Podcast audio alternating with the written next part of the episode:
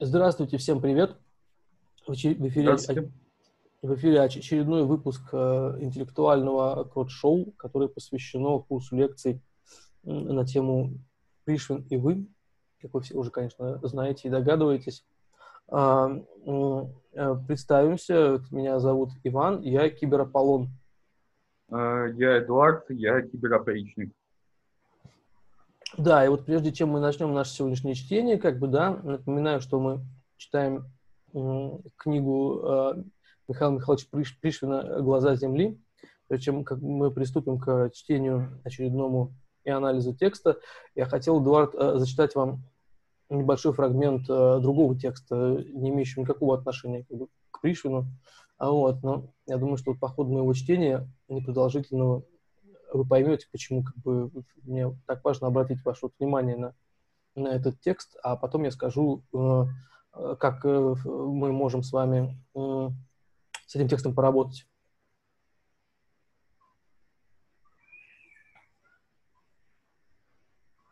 Возможно, самый важный текст Тракли на данную тему, помимо кульминации «Traum und Umnachtung», это стихотворение «Gebürt» – «Роды», где лунные образы функционируют подобно кровотечению в семейном нутре. Стихотворение разворачивается на строке в конце третьей строфы, в которой сублимированная инцестуальность действует как удушающее движение интериоризации. Вздыхая, видит свой лик падший ангел, в кавычках. Казалось бы, рождение сестры должно быть поглощено отступлением к клаустрофобному сердцу Гешлехт. Но хотя четвертая строфа начинается с пробуждения в затхлой комнате, Дюмферштюбе. Тот, кто таким образом пробуждается, появляется бледным, ein лунным. Глаза матери или акушерки описываются как две луны. Это описание возвращает нас к ночи, которая черным крылом задевает виски мальчика, и обратно к важному образу из второй строфы, а именно обветшалой луне. Тишина матери под черными елями, раскидываются спящие руки, как только предстанет руиной холодная луна. Можно было бы истолковать эти руины Луны как диалектическое восстановление, восстановление внутреннего, его порядка и его опор, как если бы бросавшая вызов внутреннему теперь отпала, самоуничтожившись. Таким образом можно утверждать, эта ночная тропа, сторонящаяся всего, во что мы всегда верили, она все обрушила в хаос. Разве не было очевидно, что все закончится катастрофой? Вы должны были послушать своего священника, родителей, учителей, полицию. Но это не единственное прочтение, доступное нам. Руины Луны, похоже, блокируют ночное движение, которое от клаустрофобного внутреннего ведет к бесконечному пространству, которое сопрягает династию с неограниченной инаковостью. Но это было бы не так, если бы сама Луна была, по крайней мере, частично элементом ограничений на пути отклонения, а не единственными вратами в небеса. Тогда руины Луны были бы затягиванием ночной траектории, распадом лунного, который происходит не как отрицание ночи, а как отпадение того, что все еще чересчур похоже на Солнце. Подобная вторая возможность подтверждается языком прочтения Хайдегера. Он весьма точен в своем толковании горячечного путешествия по ночному пруду и в том, как он понимает функцию Луны. Сжатие звезд, звездной люминесценции, а не окончательное устранение солнечного света, затмение и охлаждение звезд. И даже цитата из Хайдегера. Исток прохладного свечения – блеск лунной жены в скобочках Селены. От сияния луны бледнеют и даже холодеют звезды, как о том повествуют стихи древнегреческих поэтов. Скажите, Эдуард, что вот вы думаете о, об этом э, занимательном тексте? Ну, я вот как раз на днях э, читал язык поэмы Хайдегера, который цитируется в этом тексте. И он примерно так же, так же это эссе Хайдегера написан. То есть он трактор разбирает по слову. То есть и делает это в высшей степени охуенно. А чей это текст? Это текст Ника Ланда. А, прикольно. Да. Вот, и я подумал, что... Знаете, что сделать, Эдуард? Вот смотрите, Ник Ланд написал текст, в котором он читает Хайдегера, который читает Тракля. Я думаю, что необходимо вот мне как бы написать текст про то, как я читаю Ника Ланда, который читает Хайдегера, который читает Тракля, а вот вам написать текст, как я читаю mm-hmm. э, Ника... Ну, понимаете. Да, вот. да, да. И тогда, мне кажется, все... И потом, прям... отправить это, и, и потом отправить это Никуланду. Да, или Хайдегеру. Вот. Э, после этого короткого э, вступления предлагаю обратиться уже непосредственно к тексту. и вам прочитать э, первый фрагмент, который, видимо, называется «Новоселье», если я не путаю. Новоселье. Вчера первый раз переночевал в своем доме. Начинаю пожинать урожай своего весеннего сева. Посеял, все лето боролся, растил. И вот мой дом, как яблоко, как мысль, поспевает. Звезды небесные, как обстановка души моей, появляются над моими семьями. Вечером на короткое время вызвездило, и с веранды я увидал большую медведицу и другие звезды, с детства так знакомые и родные. И вся небесная обстановка моего домика была как мебель собственной души моей. И даже сама душа, казалось, досталась мне от первых пастухов. Как мало я сделал для поэзии, но как чудесно для поэзии создана природой моя душа. Мне живо представляется время жизни моей на хуторе Бабаинского в 1902 году, 44 года тому назад, когда мне было 29 лет. А как ясно вспоминаются даже первые записи. Помню, записывал тогда о границе природы, где природа кончается и начинается человек. С тех пор прошло почти полстолетия, и оказывается, что я так и не отходил от той темы, и все написанное мною было об этом, и на этой теме я умнел и богател. Но здесь первое, что заставляет обратить на себя внимание, это фраза «Помню, записывал тогда о границе природы, где природа кончается и начинается человек». А в начале э, Пришвин э, говорит «Вот мой дом как яблоко». Очевидно, что это отсылка к средневековому образу, э, который был у средневековых философов, образа Бога как сферы, центр которой всюду, а периферия нигде. Э, и, видимо, Пришвин здесь вступает в эту полемику, заявляя о том, что э, у природы читаем Бога или у Бога читаем природы, есть качал, есть конец, то есть предел, где начинается, собственно, человек. Человек эпохи конца времен, вечера истории, э, человек, который изъят из природы, вытеснен из этой божественной сферы, у которой нет, нет э, периферии. То есть человек, э, когда разорвал свою связь с природой, он был вытеснен из этой божественной сферы. Думаю, этому посвящен данный фрагмент. Тут есть еще, мне кажется, одна важная вещь, на которую я бы хотел обратить внимание – когда вот речь э, заходит о том, как бы вот об этой диалектике природы и поэзии, мне кажется, а, тут очень важно как бы понимать, что вот мы имеем в виду а, под поэзией. Когда вот мы говорим поэзия, что такое поэзия? Поэзия, это, конечно, Пушкин, да, потому что как бы Пушкин является как бы квинтэссенцией поэзии как бы в частности и поэзии вообще. Вот, и ну, либо Гёльдерлин. Я, я бы предложил такую пару. Э, Пушкин и Гёльдерлин. Нет, разумеется, я тоже считаю, конечно, что Гёльдерлин, да и тот же Навалис, как бы они, в общем... То есть для, для Пришвина тоже авторы не чуждые.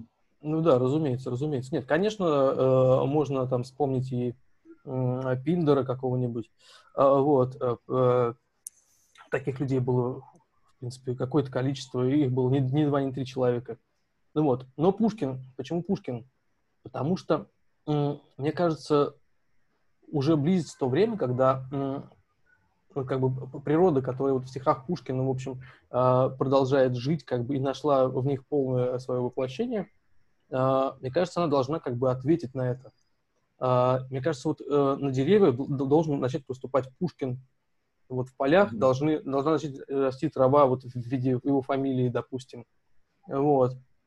Или, например, деревья должны начать разыгрывать эту дуэль Пушкина с Дантесом а, каким-то вот таким вот образом, потому что вот, вот их мощное взаимодействие, э, которое мы не можем не чувствовать, оно должно рано или поздно как бы принести свои плоды. Мне кажется, вот этот вот диалектический момент здесь как раз Пришвин очень тонко улавливает. Значит, Когда, э, э, если трава начнет расти в виде фамилии Пушкина, она будет в дореволюционной орфографии или после революционной?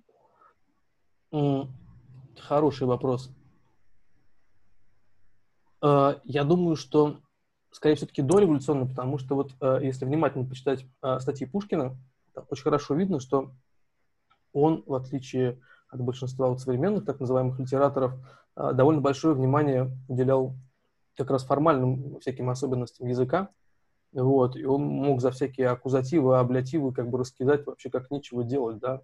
Вот, он постоянно приводит какие-то объяснения разным э, ну, как несведущим собратьям по Перу, в том духе, в таком духе, что, мол, его прикают за то, что он использует, например, слово «топ». Это слово «топ». «Топ коней». Вот. А Пушкин объясняет, что это как раз-таки совершенно правильное слово, как бы, и все должны его использовать. И мне кажется, что вот вообще, если посмотреть как бы тексты Пушкина, там довольно много найдется как бы форм, которые, несмотря на то, что он является создателем как русского языка современного, которые не прижились. И вообще я вот думаю, что со временем хорошо будет провести реформу и вот как бы запретить слово топ, топот и говорить топ, например. Ну, вот. Или, например, вот все ударения, которые вот в сказке о царе Салтане, например, там очень много э, неправильных ударений. Вот. Я вот думаю, что нужно вот как бы все вот эти вот, э, все, что писал как бы и, и Пушкин, нужно все это как бы законодательным образом как бы сделать нормой и за... Лови, ловитва. Не охота, а ловитва. Да, да, ловитва. Я встречал это слово в э, стихах нашего удающегося современника Пидоренко ВП, например. Вот, вот, то есть, э, то есть магазин охоты переименовать его в магазин э, ловитва и рыбалка. Да, да, и пиво вот тоже, ловитва крепкое. Э, я считаю, что это будет только хорошо и справедливо, и от этого... Тогда, тогда, тогда наши, наши любимые поиски грибов будут тихой ловитвой. Тихой ловитвой. Уже как-то на новый уровень выводит понимание. Да, ну тут даже чисто вот фонетика, но слово охота, она какое-то такое, какое-то мещанское, в нем что-то какое-то такое шипение какое-то такое чувствуется нехорошее. Ну, а... собственно, как, как, как, как у этого пива самого, не просто так его так назвали, потому что когда представляешь пиво охота, крепкое, сразу такой мужик в пропотевшем пиджаке, жаркий день представляется, который открывает это пиво и вливает его в себя. Да, у него же еще был слоган «Пиво с мужским характером». Откуда у пива может быть мужской характер? Мужской характер может быть, там, я не знаю, у грибов, там, еще у сока. Да, у березового сока. А как, какой может быть характер у пива? Как бы, только такой вот шипящий какой-то, как это слово само. Хорошо, давайте перейдем к следующему фрагменту. А я тут еще задумался, а Пришвин да? ведь немецкий, немецкий знал? Я думаю, что да, конечно. Ну конечно. да, и, а, а для меня откровением стало, что Никланд, оказывается, знает немецкий язык раз он там ухбляут, употребляет слова, значит, он все в оригинале читал у Хайдегера. Да нет, не факт. Может, он просто выпендривается. Знаете, как там, типа, прочитал на своем этом э, волопюке, вот этом, как он называется, этот английский или американский там, э, не знаю уж как правильно. Э, и ну, вообще потом... он англичанин. Англичанин, англичанин да? да? Ну, это потом, типа, много... Британский, английский. Британский диалект английского языка. Да. Много, что ли, надо ума, чтобы скопипастить э, тракли, так сказать, из интернета. Зайдете на Яндекс, там вот будут эти стихи тракли, и просто бери их, не хочу, и все. Mm-hmm. Вот, Я просто так... совершенно немецким не владею, но завидую наглости, если она такова. Mm. Да, нет, я вот тут, э, мне пришло в голову, что я пожалел о том, что я не знаю французского, потому что когда вот читаешь Пушкина, эти прозаические тексты, до Толстого у меня такого не бывает. Я вот открываю «Войну и мир», и мне, в принципе, все равно. Могу я прочитать, что мне вот. А Пушкин в старых собраниях сочинений, которые Томашевский редактировал, там как делали? Там никто тебе не давал сразу этого перевода никакого. Вот, и просто в, э, хочешь, ищи в конце книги, вот, но на самом деле ты, в общем, должен быть, как бы, если Пушкин знал, то и ты должен знать, поэтому, как бы, будь добр. А... Тем более, что письменный французский с тех пор не изменился, то есть там разговорный французский это совершенно уже другой язык, а вот как тогда писали по-французски в начале 19 века, так и сейчас точно так же нормы да. литературно сохранились, так что, э, в принципе, можно составить представление о языке Пушкина, э, уча в литературном институте французский язык. Да, разумеется. Ну, а в смысле, там, типа, даже, в принципе, Франсуа Вийону можно более-менее читать. Это, да, да, конечно. Там никакого сильного отличия нет. Это, конечно, никак немецкий, а, или уж, не, не дай бог, итальянский какой-нибудь, который вообще там черт ногу сломает. Ну вот, так что да. Вот, нужно... Э, я, я очень, рекомен... кстати, рекомендую попробовать все-таки выучить французский, чтобы оценить французские переводы Пришвина. Я учил в свое время французский язык, да, и ну, потом как-то как-то не сложилось э, нужды, потому что все-таки французская литература. Вы знаете, да, что Пушкин вот очень как бы резко критически был настроен. Да, это такой интересный контраст, что Пушкин периодически сам переходит на французский язык, цитирует оттуда прям страницами. Вот. Но при этом все время говорит о том, что французы вообще, как литераторы, это полное говно. Э, вот, и при этом восхищается литераторами английскими, а не чуть не Гёльдерлином, например. Вот, э, что, конечно, типа удивляет и впечатляет. При этом примечательно, что Пушкин не знал, как э, произносятся слова английского языка. То есть он читал по-английски, он знал английский, но не знал, как они произносятся. Да. Странно, что мало кто обращает внимание на этот аспект, очень интересный восприятие языка такового. Так, да, интересно, что типа вот рецепцию английской культуры в то время как бы пытались как бы муссировать, а, французские знали все, но при этом а, Вальтер Скотт у нас звучит как бы по-немецки. Интересно, да, вот имя, он, он же на самом деле... А, это, это, это вообще очень интересное приключение немецкого языка, потому что я встречал еще сталинские издания сталинской эпохи, где э, французские писатели транскрибировались на немецкий лад. Например, э, я, я так читал одну книжку, изданную в 39-м, что ли, году или в 40-м, про буржуазный театр европейский. И там упоминался э, Альберт Кам, Камус. Камус? Да. Ну вот сегодня наш товарищ Станислав обнаружил э, э, писателя Роджера Зелязны. Вот, чему что-то удивляться-то э, ну, а то, что фамилия Зизик произносится как Зизик, мы с вами давно уже, конечно, в курсе. Так, ну что же, давайте э, перейдем э, к следующему фрагменту. Он называется «В городе». Земля мерзлая, черная. Безразличные дни смотрятся друг в друга, как в зеркальных отражениях. Злой ветер с морозцем наметает пятнышками мелкий редкий снежок. Вижу из Москвы сейчас нашу реку в Дунине – широкие забереги с мысиками. На мысике намерзают плавучие льдинки. Проход между мысами все сужается, но все еще пропускает плавучее сало. И вижу, это не река, а душа моя, не вода, а радость моя. И не частые льдинки это, а душа эта моя покрывается заботами. Но я собираюсь подо льдом силами и верю, что придет моя весна, и все мои заботы обратятся в радость конечно, гениальный совершенно фрагмент, мне кажется, один из лучших, что вот мы за все это время прочитали, а вот, потому что вот описание как бы вот этой вот традиции а, русской превращения как бы, в сало и погружение под лед мне до сих пор как бы вот так, так, в такой эксплицитной форме ничего подобного не встречалось, да? То есть э, Пришвин описывает нам эту а, мерзнущую как бы реку, а, в которой плавает его радость. И для того, чтобы эту радость а, уловить, необходимо превратиться в плавучее сало. Да? Вот эти вот, знаете, поздние все э, поделки, типа там голубое сало или какое-то там было, там, типа серо-буро-малиновое, это, конечно, все хуйня на постном масле. Нормальное сало бывает только плавучее, конечно. Вот, и а, превращаться в него нужно посредством вот, как бы этого хождения вот этим по заберегам и мысикам. Ну, вот вроде как, знаете, как, как Ницше, например, вот ходил в своих этих любимых э, швейцарских деревушках, вот, или как Гёльдерлин, вот когда вот он уже сошел с ума, его же иногда выпускали из дома погулять все равно, потому что, ну, он же, типа, жил сошедший с ума, там, сколько лет, 40, что ли, или там... Ну, больше, больше. Да, какой безумный... В 27 лет он сошел с ума, а дожил лет до 80.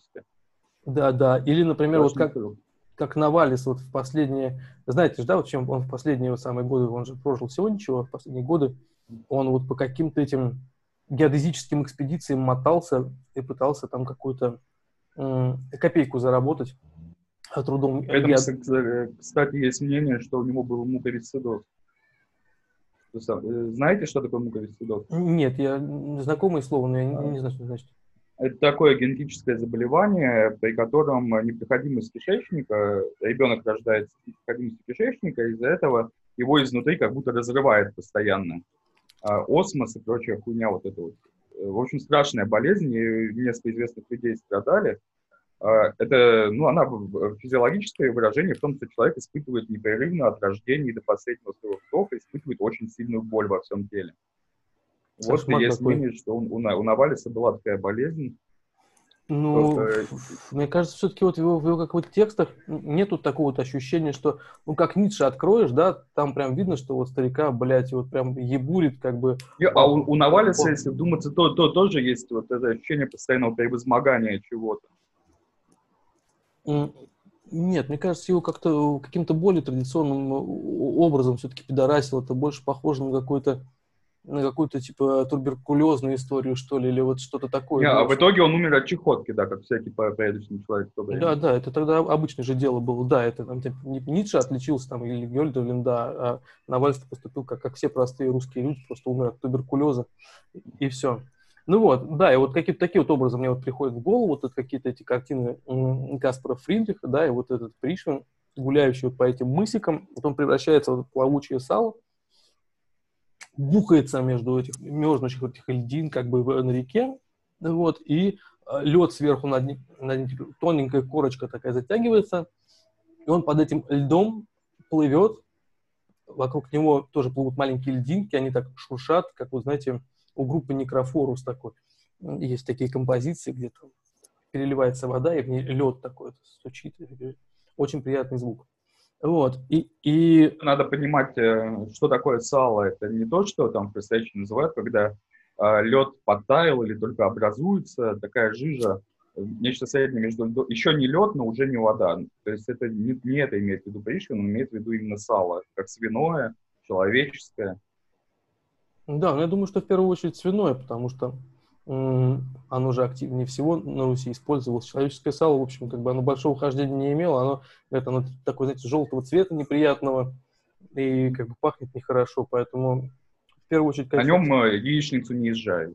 Нет, нет, это нехорошая вещь, да. Вот. Так что... Медвежье сало. Медвежье сало, может быть. Обычно говорят медвежий жир. Медвежьим жиром очень хорошо вот смазывать там какие-нибудь обрезы, например, там, или кос, вот когда покос какой-нибудь там, сапоги вот можно смазывать еще. Э, кстати, вот интересная вещь. Я все не могу отделаться от этого, как бы, ну, потому что Пришвин, Пушкин, Пушкин, Пришвин, ты никуда, конечно, не денешься. Вы знаете сказку Пушкина «Медведь»? Да, конечно. Mm. Вот, э, для меня она стала как бы некоторым открытием, да, потому что а вот эта вот э, мстительная сила русской природы, да, то есть это буквально там э, пара страничек э, таким вольным э, стихом стилизованным под старину написанных про то, как, значит, убивают охотники э, медведицу и там, ее деток, а потом, э, значит, осиротевшему этому отцу медведю э, собирается целая, блядь, орда разных там как бы тварей из русских лесов, там какие-то, блядь, зайцы, куницы, все. Вот, и они собираются, природа собирается идти и мстить, как бы, да, я вот вспомнил ваш рассказ во время прошлой лекции про вот этих вот уток, да, которые там жрали голубей, там, типа, бросались на людей, это все. Вот. Это, конечно, традиция имеет очень, как бы, глубокие корни, да, вот еще вот Пушкин ее описал таким, таким вот образом. Жалко, что он не закончил это произведение, хотя вот странно, почему он... Вообще задумался, знаете, о чем, Эдуард? А вот э, Пушкин, когда писал эти сказки. Ну, сказку про, про медведя он написал в 30-м году. То есть ему оставалось жить 7 лет. А, а, и это, в, сказка о царе Салтане, она была опубликована в третьем выпуске стихотворения Александра Сергеевича Пушкина. На какую аудиторию он рассчитывал, как бы для кого он это писал все, да? То есть, понятно, что Руслан и Людмила это просто как бы эротическая поэма такая. Вот, это как бы ее, типа, в генезисе а, предназначение как бы совершенно понятно. Ну вот, а на какую аудиторию рассчитывают? Дети же тогда не умеют читать во времена Пушкина. А, конечно. Вот, и почему он э, взрослым, ну, он, может, он всех считал идиотами? Как вы думаете? Да нет, я думаю, он не считал людей идиотами. Просто я, я думаю, что нужно копаться в герменевтике этих текстов. Никто толком не обращал внимания. Ну вот э, Щедровицкий э, разве э, рассказывает в своих лекциях про сказки Пушкина? Нет, не рассказывает. Вот, э, интеллигенция почему-то не обращает внимания герменевтическое на все эти вещи. Нам придется. Да, этим вопросом я уже начинал этим заниматься. Да, я вот, например, э, искал эти, э, э, как называется, источники этих сказок Пушкина. Правда, я был совершенно уверен, что какие-то вещи я для себя прояснил. То есть, например, э, сказка о царе Салтане, изначально это сказка э, турецкая про Турцию. Mm-hmm. А, вот, и, и Салтан, он на самом деле просто султан. И когда все это рисуют в таких, знаете, билибинских декорациях, это, конечно, довольно э, комично, потому что это вся, э, типа, про, про, про русская вот эта вот э, э, бутафория, как бы она на самом деле нанизывается на какие-то на какую-то мусульманскую как бы топику, сюжет, сюжетику. Э, но меня поставил в тупик э, наш э, коллега Роман Михайлов, который сказал, что у индусов есть сказка, какая-то бенгальская, бенгальская сказка, в которой сюжет точно такой же, как в сказке о царе Салтане. Ну, а, я думаю, что они у Пушкина позаимствовали сюжет просто. Возможно. А может быть, просто Пушкин как бы... Ну, известна же история, да, про то, что вот два величайших писателя в мире никогда в жизни не были за границей, да, это Пушкин и Шекспир. Mm-hmm. Вот. А, ну, кстати, в э, Пидоренко, говорят, тоже не бывал никогда и, и не собирается, ну, в силу как, своего патриотизма, и у них там запреты какие-то еще по работе. Хотя насчет Шекспира, кстати, существуют сомнения, потому что же, вы знаете, есть такая проблема, да, что есть такие потерянные годы Шекспира, два или три года, про которые неизвестно вообще ничего. Вот что в это время делал Шекспир, никто не знает абсолютно. Нет ни одного документа, ни одного свидетельства. Как будто человек просто там, улетел в космос вообще просто. Наверное, наверное, совершал гранд-тур, как э, полагалось в то время вообще всем. Просто не счел нужным сообщить, рассказать о том, что он увидел за пределами Англии. Мне кажется, ну вот не знаю, нет, мне кажется же, настоящий пасконный писатель, он не должен никуда ездить, как какой-нибудь там Пришвин или Гёльдерлин. Гёльдерлин, когда нужно было попутешествовать, то что сделал? Ну, он взял и, и попиздил через всю страну пешком, как бы сошел с ума просто по дороге. Вот. А, а был, конечно, типа такой космополит Ницше, э, но он вообще, конечно, интересно устроил очень. Вы знаете, да, что Ницше был как бы лицом без гражданства? Апатоидом? А ему, чтобы э, работать в этом в Базеле, в Швейцарии, э, кафедру получить, mm-hmm Ему пришлось отказаться от э, немецкого гражданства, германского. Mm-hmm. Швейцарский было... не получил. Да, а швейцарского он не получил, потому что он там довольно быстро настопиздил. Над ним начали там, типа, глумиться, конечно, там, типа, кидать там, что-то там, э, оскорблять его.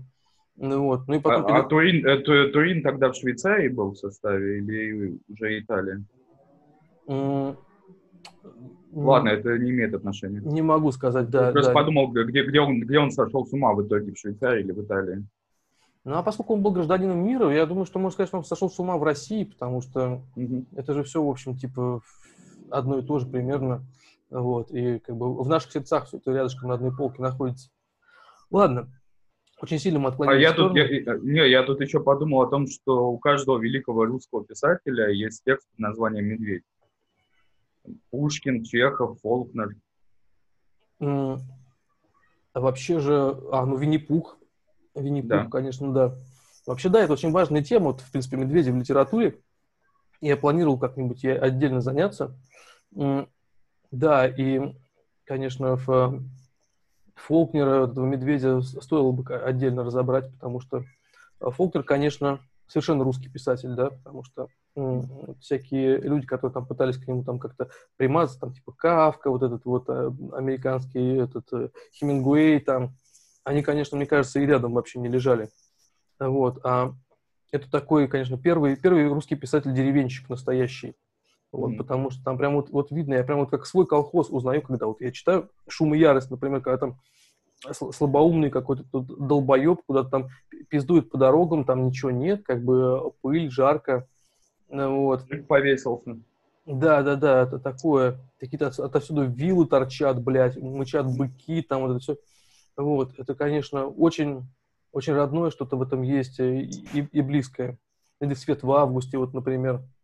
Вот, и, собственно, есть же исследования, где вот э, описываются, что Йокнапотов, вот это знаменитый, это на самом деле Суздаль, вы знаете? Да? Да, конечно. Вообще похоже, да. Вот это все а, одноэтажная застройка, вот это вот вся. Да, да, разумеется. Да, вот когда вот Ильф и Петров писали про одноэтажную Америку, И, разумеется, кто бы их... Эти... Это они про Суздаль писали, да? Конечно, кто бы их выпустил бы, блядь, куда то там, типа... Многие до сих пор думают, что там Маяковский ездил в Америку, знаете, там Ильф и Петров там гоняли, да, там писать какие-то стилистические репортажи. Ну, сейчас, конечно, их заперли там просто где-то на Лубянке, вот, и сказали, так, вот, вы в Суздале были в прошлом году? Садитесь и пишите. Вот, Либо, они... знаешь, знаете, могли просто на автобусе с закрашенными окнами вывести в Суздаль, э, вывести и сказать, вот, э, это Соединенные Штаты. Да, и легко можно поверить, потому что же, вы знаете, Суздаль такое волшебное царство. Ну, до того, конечно, как там э, ебаное жлобье там настроило свою эту пластмассовую этой хуеты, как бы со всех сторон, вот, на которую смотреть глазам больно. Вот. Но все равно там еще дух, конечно, изначальный так или иначе сохраняется. Такой настоящий американский дух этого дикого запада. Такого огуречный, огуречный такой лосьон как бы разлит в воздухе. Вот, э, ходят сгорбленные да, старушки. Дух, дух, да, дух Дикого Запада с медовухой и православными монастырями. Да, я купил очень интересную Библию однажды в Суздале. Не Библию, а этот, молитвослов. Mm-hmm. Я пытался определить, какого эта книжка года, она замацанная как просто как пиздец вообще. Она такая, типа, у нее такой старый переплет, э, твердый, знаете, такие странички, прям вот, ну, видимо, она использовалась в этих богослужениях, потому что она прям вся, все страницы черные, просто они такие скругленные, разорванные. Все. Вот. И знаете, что любопытно? Там были молитвы. Я так понял, что это, скорее всего, были... Э, книжка сама была, типа, в 60-х примерно годов 19 века. И там были, э, в молитвах упоминались э, значит, э, царь, император Александр mm-hmm. и, значит, его эти родственники всякие.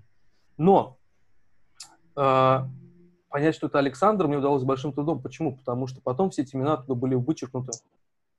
То есть, э, видимо, я так понимаю, что это, наверное, произошло после революции, вот примерно так же, как потом э, вырезали там всякие там Каменева, там Троцкого. Троцкого, Иуда Троцкого. Да, вот, э, точно так же русский как бы какой-то поп, э, вот, значит, в этой Йокнопотофе, э, в этой книжке старательно выморал все упоминания, значит, русского императора и не вписал туда, заметьте, никакого Троцкого. Вот, он mm-hmm. просто, типа, продолжал дальше молиться, как будто ничего и не было. Таких книжек, конечно, мне больше не попадалось. Вообще я слышал, что сейчас существуют как бы новые тенденции. Вот раньше было так, что антиквариат, его ценность тем выше, чем он типа не тронутый. Вот. А сейчас вот как бы в, книжной области появилась какая-то новая тенденция интересная, что наоборот считается, чем книги типа, да, да, уебаннее. И, и самое это, интересное... Это у японцев же есть специальное слово в японском языке для обозначения красоты ветхого предмета. То есть, видимо, до нас докатилась мода такая, которая у них была там в эпоху Эдо. Ну, это даже это не просто ветхость, да, а речь идет о как бы сознательном воздействии как бы человеческих рук, да, то есть там какие-нибудь пометки, помарки, э, записи, там еще что-то такое. И я буквально недавно сам с этим столкнулся как бы на практике, потому что брат подарил мне э, книгу года, кажется, 39-го, что ли. Такая, знаете, замечательная книга, там много таких, может быть, не 39-го, может, пораньше, но 34-го. Замечательная книга а, стихов поэта, имени которого я пока не могу запомнить никак. Э, стихи, ну, он явно просто очень, очень любил там Бальмонта и Брюсова, а писать нужно было про заводы, вот эти вот кувалды, пятилетки, вот это вот все. Это, конечно, гремучий совершенно коктейль поэзия получается чудеснейшая, просто э, дух захватывает. Вот, но что в этой книге самое примечательное, это надпись на обложке. Это не дарственная надпись, это не заметка на память. А, там написано а, приблизительно следующее. Э, в этот день, условно говоря, 5 февраля 1934 года, умер мой брат такой-то, такой-то. В связи с этим я пошел в книжный магазин, в такую-то лавку и приобрел себе э, данную книгу стихов, чтобы вот почитать эти стихи про рабочих и кувалды, написанные языком сошедшего с ума Бальмонта. А какая все-таки была полнокровная жизнь еще совсем недавно в нашей стране? Кому бы сейчас такое пришло в голову? Мне бы точно не пришло. Да. А давайте читать Пришвин. Ну, ну вот э, сейчас еще не могу не рассказать две вещи. Э, очень интересно, что мы заговорили за Суздаль, потому что сейчас на мне футболка э, с группой «Батюшка», в которой я однажды был в Суздале. Очень интересно, что Суздаль в нашем разговоре. Такая мистика Пришвина.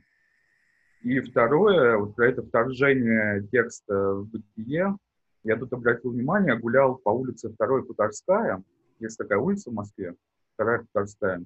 Идешь, э, там, Вторая Хуторская, дом 36. Ну, там был хутор какой-то, что ли? Э, не знаю, наверное. Следующий дом, Вторая Хуторская, 38. А дальше стоит церковь, на ней адрес. Улица Царская, дом 40. Дальше идешь, там Вторая Хуторская, 42. То есть тоже такая вот интересная э, мисти, мистичность вторжения текста в бытие. То есть вот была улица Хуторская, а потом она вдруг Царская стала на, на одно мгновение, на один дом. А дальше снова Вторая Хуторская. Мне кажется, это очень неплохо рифмуется, знаете, вот с этой с концепцией излучения Эрнста Юнгера, да, в, в которой, как вы помните, в чем заключалось, да, что вот как бы вся история э, это не сменяющие друг друга какие-то отрезки времени, а, а это некий единый массив, да, который просто напластовывается друг на друга, как mm-hmm. такой а, пирог-медовик, что ли, или пирог из сала такой русский, вот как бы с которым хорошо нырять куда-нибудь там в реке. Вот, и как бы эти слои, они неравномерные, и местами там просто просвечивает, да, и, ну, как бы тут можно просто, типа, или на удачу надеяться, или вот как бы как Пришвин заниматься вот всякими практиками для того, чтобы это видеть и чувствовать. А, и, возможно, просто вы как бы в этом плане одарены, скорее всего, просто никто больше этого не видел, вот, а на вас как бы вдохнуло просто предыдущим слоем сала. Ладно, да, читаем дальше. Большой очень фрагмент. Дневник шофера.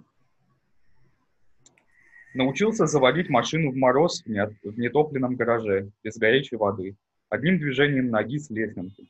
Когда научился, то понял по себе с годами выступающий ум, как заменитель молодости и силы. Моя бригада делает быстро машину. Вчера я особенно расположил их рассказом о своем водительстве. Смотрите билет, говорю я. 15 лет вожу и ни одного замечания. А что это, за, а что это карандашом написано? Это у меня на кузове пальцем мальчишки написали сзади одно слово. Вот милиционер и хотел меня забрать, написал было в билете, но я ему слово другое сказал, и он меня отпустил. Какое же слово вы сказали? Сынок, говорю, отпусти меня, а то плохо тебе будет. Чем же, спрашивает, плохо? Тебе мальчишки на спине тоже это слово напишут, не заметят. Ну вот, он посмеялся и отпустил. Вот и весь мой фольклор, благодаря которому стало очень весело моей бригаде. «Так мы облюем машину?» – спросил Вася. «Еще бы». И все взялись за работу. Дети и дети. Вечером пировала у меня вся бригада. Ваня за столом долго рассказывал о себе, как он был колхозником, уехал из колхоза в Самарканд, счастье искать, как взяли его в Красную армию и после ранения закрепили по броне на заводе. «Жизнь твоя, — сказал я, — похожа на тех мужиков, которые задумали узнать, кому живется весело, вольготно на Руси. Ну скажи, Ваня, где же лучше всего сейчас жить на Руси? Лучше всего, — сказал он, — конечно, в Красной армии. Я бы и сейчас туда, да не пускают. Ну а как же, не страшно? Там убить могут. А это не важно, — ответил Ваня. Я посмотрел на плечи Вани, похлопал по ним. «Хорошие богатырские плечи», — сказал я. И он мне ответил с гордостью. «Нормальные». Вчера ворвался в мой гараж автоинспектор и потребовал убрать бензин. Куда я его дену? И сделать ремонт гаража. Кто мне его будет делать? Составил протокол, вручил мне копию. «А вас как зовут?» – спросил я. «Антоном Ивановичем. Хорошие русские люди, все больше Ивановича. А вас как?» «Михаил Михайлович». «Тоже хорошо». «Конечно, хорошо. Михаил Архангел, знаете, с мечом. Слышал. А мой Антоний, тот смиренный, за райской птицей ходил. Какая-то ошибка вышла. Я писатель Михаил, за райской птицей хожу. А вы, Антоний, стали воином. Ворвались в гараж, напугали. Ничего, ничего, не пугайтесь. Не сделайте вовремя, немного отсрочим. Вот мой телефон. Тем все и кончилось. Интерес моих шоферских занятий в том, чтобы добиться определенного результата. Машина служит мне. Интерес в борьбе, кто кого победит. Машина будет служить мне, или же я буду служить машине. Помучился я с машиной, и, наконец, после мук она заработала. Я, как всегда бывает в таких случаях, очень обрадовался. Да, я радовался, ехал, а мука моя работала. И так всегда мука работает. И мы так легко, так охотно о ней забываем. Вот моя машина. Сколько умов ученых мучились, имен их не сочтешь. Какие тут муки ученых вспоминать, когда я даже собственную муку забыл. Лечу, свищу. Полировал машину, пришла старушка, развешивает перед гаражом стиранное белье. Как жизнь, бабушка? Сам видишь, живу. Хорошо? Скайплю да работаю. Умереть-то и некогда. Машина не заводилась. Опасаясь полной разрядки аккумулятора, я стал на улице искать шофера. И скоро нашел мальчика в ЗИСе. Есть в большинстве случаев только две причины машине не заводиться. Расстройство зажигания – одно, подача бензина – другое. И шоферы начинают проверку. Один зажигание, другой с карбюратора. Сережа, Сережа начал зажигание, вынул трамблер, достал двугривенный и так, пощелкивая молоточками, начал серебить, серебрить контакты. «Больших начальников возишь?» – спросил он, не отрывая глаз от трамблера. «Нет», – ответил я, – «это моя личная машина». Рассказав ему о себе, что я писатель, езжу всегда один, чтобы без помехи собирать материалы, сам и писатель, шофер, и охотник, и фотограф, я спросил, как его фамилия. «Плохая», — ответил он, и опять взялся за трамблер. «Плохих фамилий, — сказал я, — не бывает. Вот, например, улица Воровского вовсе не значит, что на ней воры живут. И даже самое гнусное имя, присоединяясь к хорошему человеку, теряет всякий гнусный смысл и получает новый смысл от человека. Понимаешь меня, Сережа? Понимаю, ответил он, только все равно моя фамилия плохая. Подлецов? Ну нет. Жуликов? Что вы, что вы? Ну так как же, ну скажи, а то я бог знает, что подумаю. Есть фамилии Сукин, Щенков. Мальчик отпустил чер... э, длинные черные ресницы на розовую свою кожу и чуть-чуть покраснев прошептал. Стыдно как-то. Но все-таки не стыдись. Может быть, Щенков? И он еще больше потупившись, наконец-то решился сказать. Челчков Сергей. Вчера сливал бензин в компрессоре, работающем на мостовой. Разговорился с мастером на своей машине. Второй день такой прекрасный. Вот возьму, сяду в машину свою, вложу ключик, дуну, заведется и поеду. Как хорошо, больше. По-моему, счастье, да, это счастье. Но не скажу, есть большее счастье. Какое же? А пешком идти, все вокруг рассматривать, о всем думать. Правда, и то хорошо. Куда лучше? Вот погодите, придет время, все будут на машинах ездить и только самые богатые будут располагать временем ходить пешком. Да, вот придет время, все бедные будут ездить на машинах, а богатые ходить пешком. Спустило колесо, я вставил новую камеру, и колесо опять спустило. Так я переменил три камеры новых. Возиться с колесами – нелегкое дело. Весь день прошел, а жадность труда все росла и росла. И будь у меня запас камер всяких, мне кажется, я бы умер, но достиг своего. К счастью, оставалась только одна новая камера, и к тому же мне зачем-то надо было выйти на улицу. Вот как только я вышел из этого разгара упрямого действия, так сразу мне бросилось в голову, а нет ли в этой покрышке гвоздя, не натыкается ли на него каждый раз камера. Подумав так, я вспомнил, что колесо это стояло на запасе без колпака, и значит, каждый мальчишка мог заколотить мне резину легко и радостно. Не, распал, не распалась резина, а дырочки легко зачинить. Мне кажется, никогда не испытывал на себе в такой силе жадность в труде. На другой день еле встал. Вчера завел автомобиль, послышался легкий стук. Я поднял капот, чтобы выслушать, и увидел. На всасывающей трубе, растопырив ноги, сидел паучок. Труба только нагревалась, и видно, паучку было приятно нарастающее тепло. «Сиди», — сказал я, — «поглядим, как ты», и прибавил оборот. Вчера покупал запчасти для автомобиля. Подходит молодой человек и, раскланиваясь, предлагает застраховать жизнь. Мы не выплачиваем только в том случае, если шофер был пьян. Ну тогда, ответил я, страховаться мне незачем. Почему же? Потому что я езжу всегда пьяным. Продавцы все стали на мою сторону и покатились со смеху. А я продолжал. Вот еще, вот еще, буду я трезвый заниматься таким делом, в котором страхуют себе жизнь. На машине только пьяному и можно ездить. При общем удовольствии агент тоже улыбаясь, раскланялся и удалился. С утра возился с машиной и к обеду сдал ее в ремонт на завод. Генерал сказал, генерал рассердился. Генерал, генерал, повторяла намазанная девица-шофер на заводе. Я указал ей место в своей машине. «Кто же нас повезет?» – спросила она. Я молча сел за руль. «Кто вы такой?» – спросила она меня. «Маршал», – ответил я. Мы поехали. Излюбленные переулки у московских шоферов – это где нет регулятора, и каждый держится правила. Поезжай куда и как тебе хочется. Только гляди на другого и не мешай ему ехать, как и куда ему хочется. Видел во сне, будто я в Москве остановил москвича перед красным светом. Вышел, взял москвича под мышку и понес на красный свет. И так по всей Москве у, мили, у милиционеров переполох, потому что остановить нельзя. Он не едет на красный свет, а идет. В общем, э, самое интересное, как вы уже заметили и без меня, э, заключается в том, что это рассказ о превращении Михаила Михайловича Пришвина в Михаила Ефремова. Mm. То есть, э, это какой-то музыкант?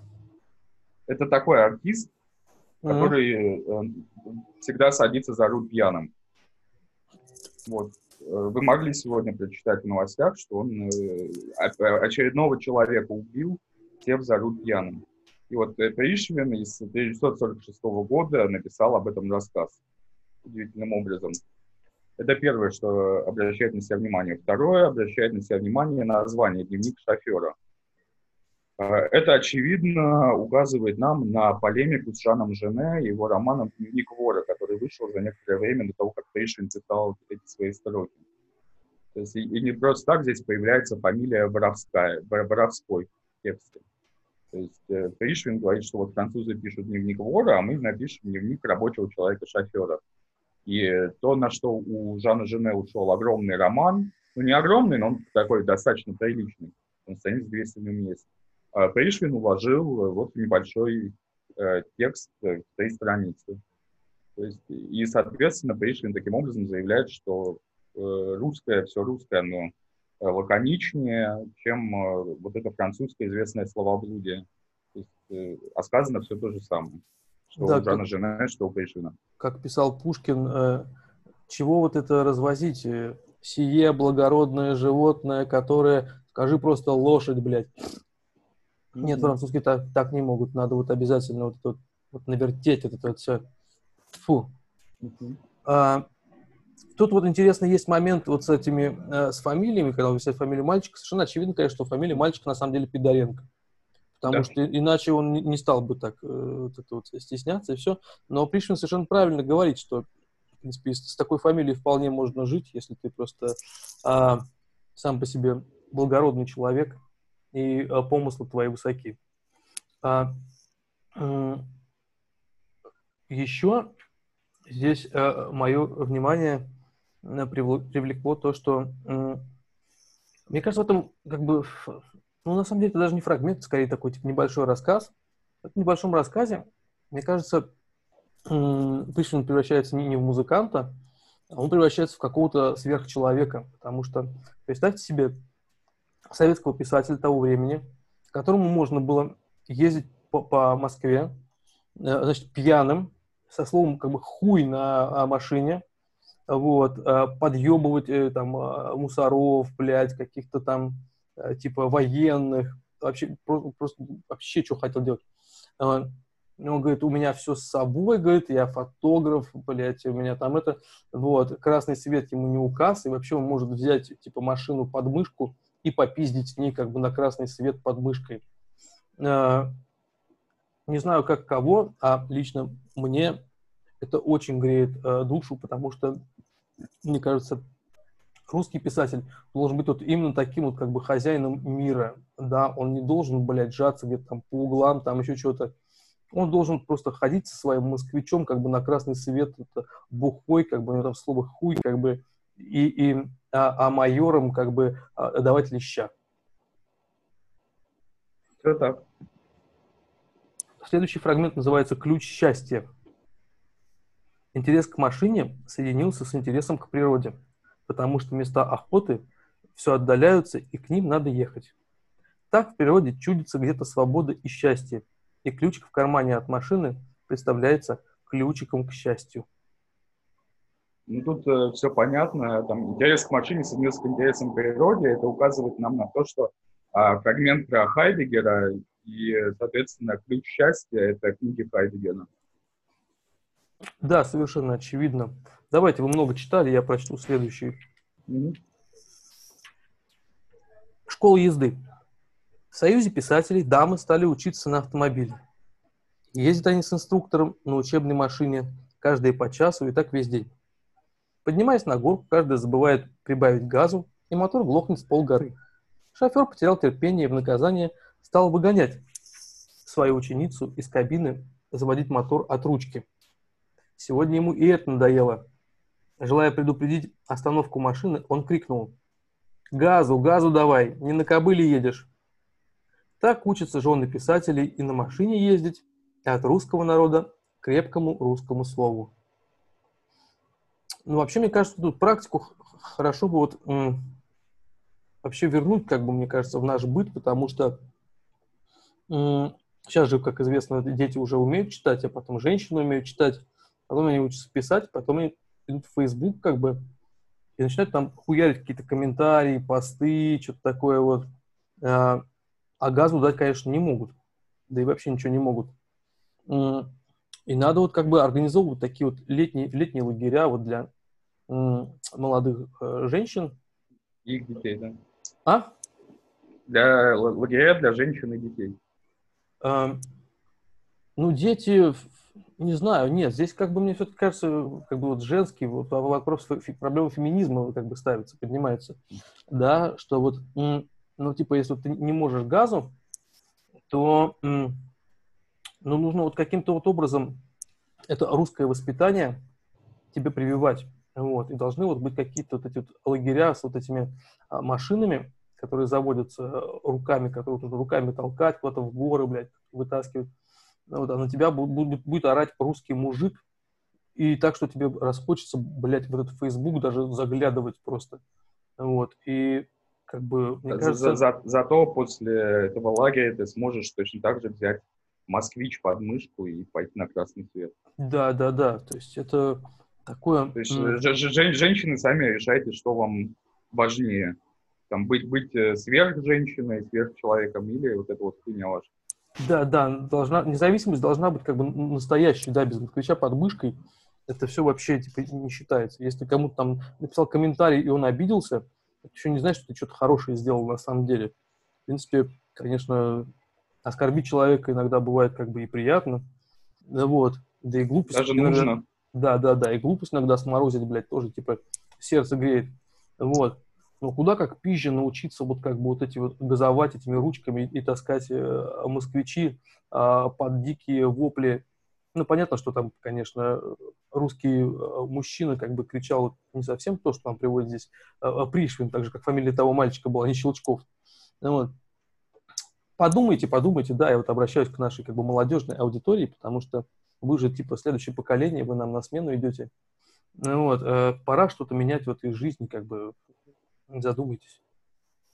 Я вот э, напомните мне прислать вам одну интересную вещь, я прямо сейчас это сделаю. Я тут нашел э, игру, э, э, симулятор поле чудес, в котором э, раскрыты все истинные слова, которые на самом деле произносит Якубович. Прямо сейчас я вам пришлю, обязательно посмотрите. Это крайне интересная вещь. Так, э, и на этом, наверное, можно заканчивать даже. А, ну, давайте уже еще один фрагментик сейчас, чтобы я вот не хочу на этой машинной теме останавливаться. Мне вот это вся этот вопрос о, о технике, Машин... как говорил Хайдегер. Ну, это мы, мы сейчас уйдем просто в Делеза, потому что... Да нет, это все какое-то... Да, а, а, а, а, очевидно же, что он говорит не о машинах, не об автомобилях, а о машинах желания в том числе. Ну да, скорее всего. Вот, поэтому давайте обратимся уже к, к, к машинам сверхжелания, потому что как бы следующий фрагмент, последний на сегодня, он посвящен как бы коню. Вот, называется «Конь везет». Вот, а у Якубовича, я надеюсь, там, там какие-то слова, ну, из Тракля, да, наверное, вот, э, Луна, да, да. Селена, Черное озеро. Угу. Мне кажется, Якубович, он, он, он, он, должен, должен очень увлекаться вот Готфридом Беном, такими вот вещами, у него прямо вот по лицу видно. Э, этим самым даже не столько Беном, а этим, как же его, господи. Вот бывает такое, любимый поэт э, вылетит из головы не Ильки, не Дракль, не Бен, четвертый был, Стефан Георги. А, вот. Да, скорее да. У него все-таки такой э, более возвышенный какой-то возвышенный, вож, да, вождистская, звезд, звезд, вождистская да, да, такая да, фигура. Звезды там все это, да. Угу, угу. Сва, да. Свастика, вот это вот вся. Георгий, к сожалению, плохо переводит как-то вот на русский язык. Мне вот какие-то плохие очень переводы попадались все время. А, а немецкого языка мы с вами вот не знаем, к сожалению. Надо заняться, конечно. Может быть, мы просто какие-то вот эти наши лекции потом еще будем проводить занятия по немецкому языку. и изучать его заодно. Там читать феноменологию духа, например, там понемножку. SZ. Вот у меня друг сейчас читает SZ по-немецки, Хайдегера, и преисполняется прям мое почтение. М, Здорово придумал. Итак, конь Э, везет. Он везет. Маленький я боялся своих лет. И мне казалось, что годы мои идут, а я еще ничего не достиг. Так и было мне до, до 70 лет, вечный упрек.